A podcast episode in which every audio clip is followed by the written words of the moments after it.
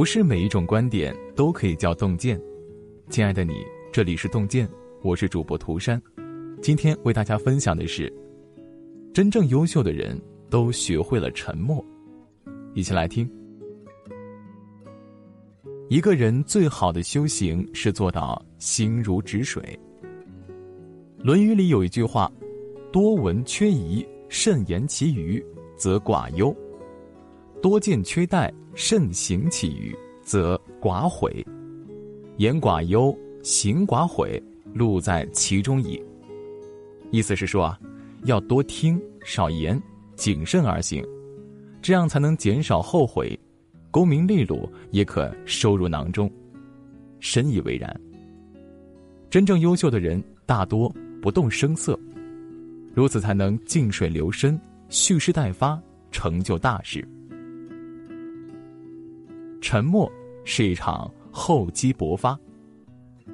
不知你是否发现，一个做事的声调越高，越不会有太大的出息，反而是那种埋头苦干的人更容易出成绩。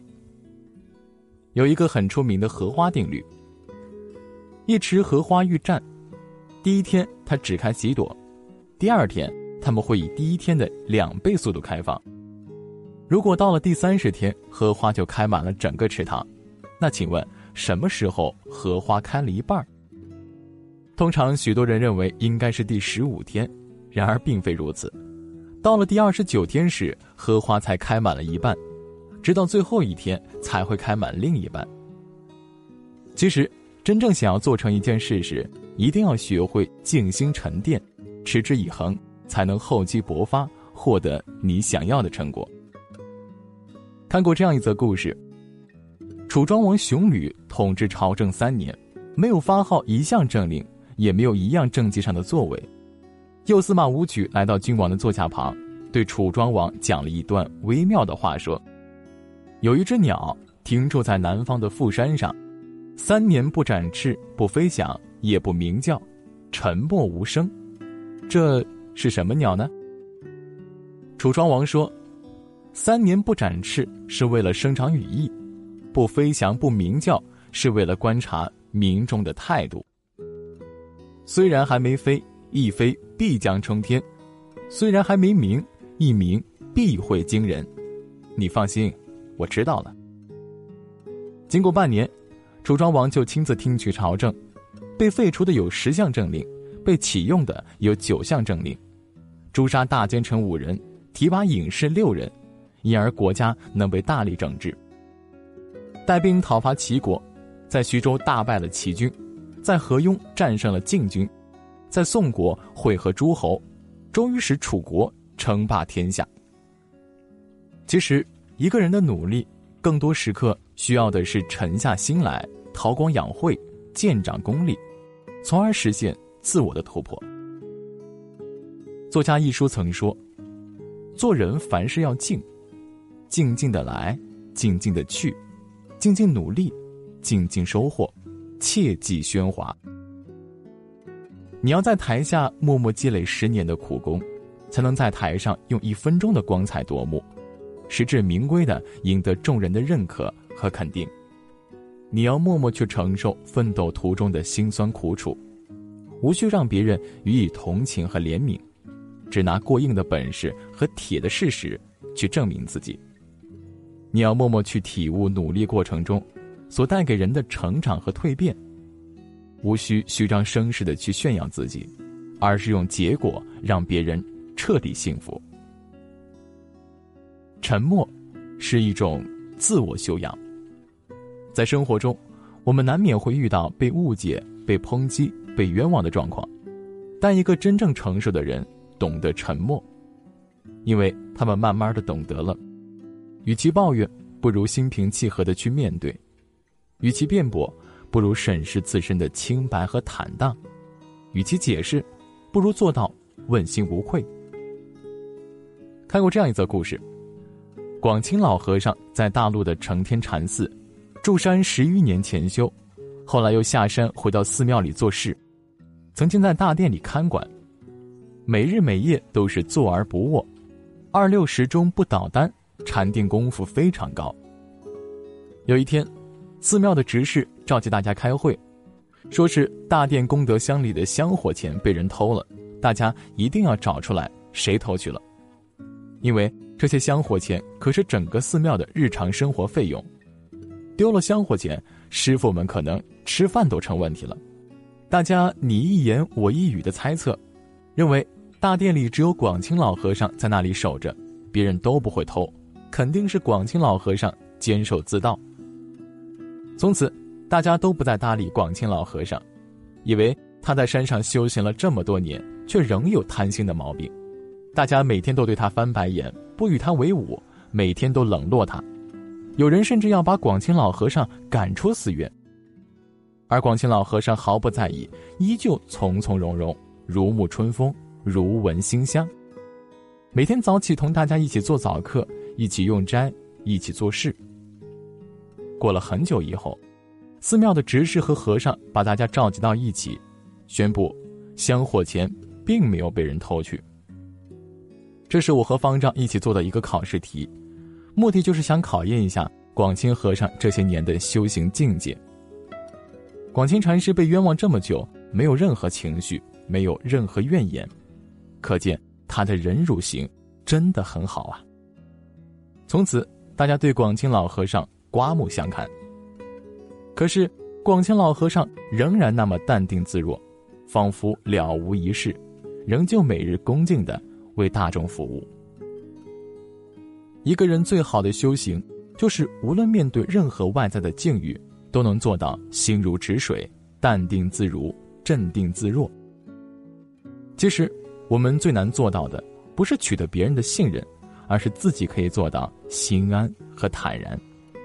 因为即便被暂时曲解、被诬陷、被质疑，但水落终会见石出，拨云终会见日出，时间长了也终会见人心。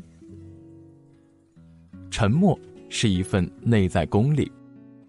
老子里曾有一句话：“大音希声，大象无形。”其实，看一个人是否有能耐、有本事、有实力，并非指他对自己有多自信。是否可以口出狂言、目中无人？相反，一个懂得沉默的人，往往深藏着大格局和大智慧。他们无需靠过多的言语为自己壮胆，也无需靠装腔作势去故意威慑别人，而是可以从容不迫的去面对一切困境和险遇。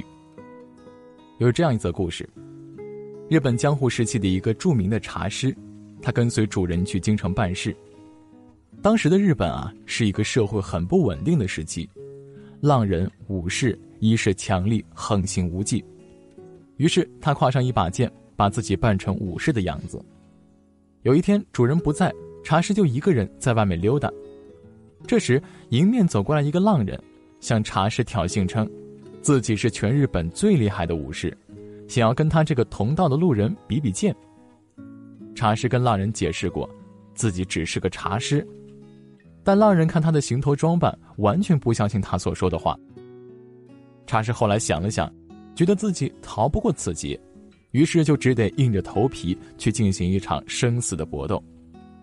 此时，浪人做出一副得意洋洋的样子，还不停的挑衅、讥讽，甚至故意惹怒他。但茶师全程保持着沉默，既没有向对方求饶，也没有向对方示威，更没有表现出一丝的不屑和惬意。只见他笑着看定了对方，然后从容的把帽子取下来，端端正正的放在旁边，再解开宽松的外衣，一点一点的叠好，压在帽子的下面，又拿出绑带，把里面的衣服袖口扎紧，再把裤腿扎紧。他从头到脚不慌不忙的装束自己，一直显得气定神闲。对面这个浪人越看越紧张，越看越恍惚。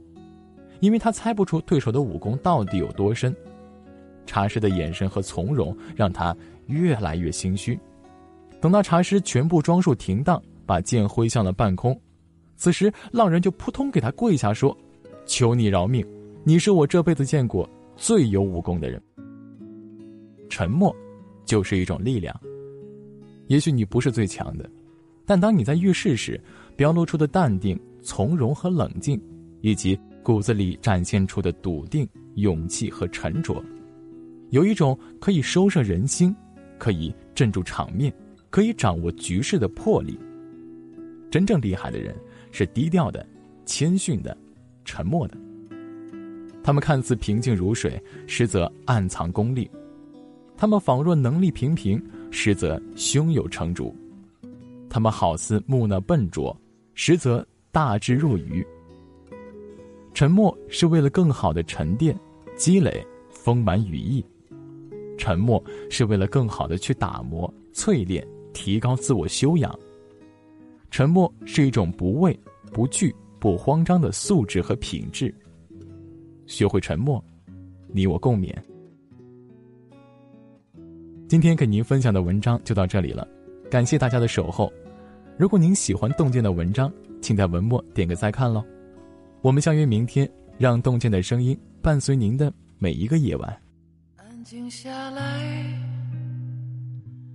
让我能听得到雪花在开，开在胸怀，朵朵像云彩。安静下来，让我能听得到风的那段，希望正走来。自由自在，让我闭上眼抚摸心中的天，让我睁开眼看看这脚下的夜，安静下来，把那些心事全放下来。问问现在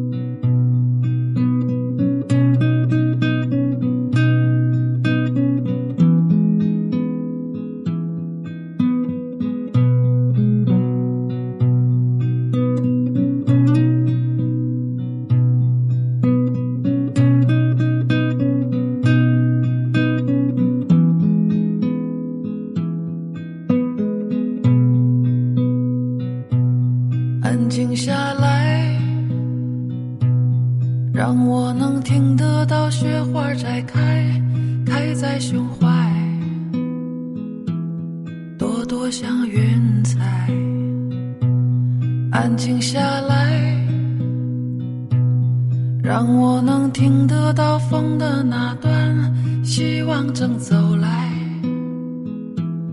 自由自在。让我闭上眼抚摸。心中的天，让我睁开眼看看这脚下的夜，安静下来，我能把那些心事全放下来，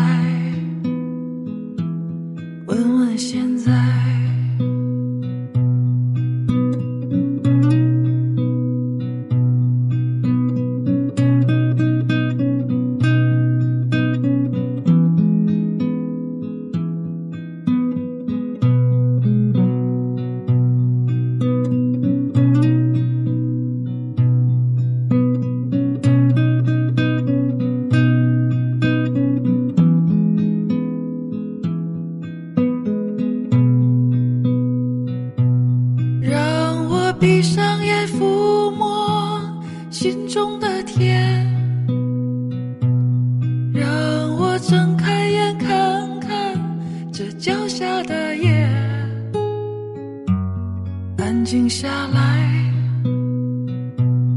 让我能把那些心事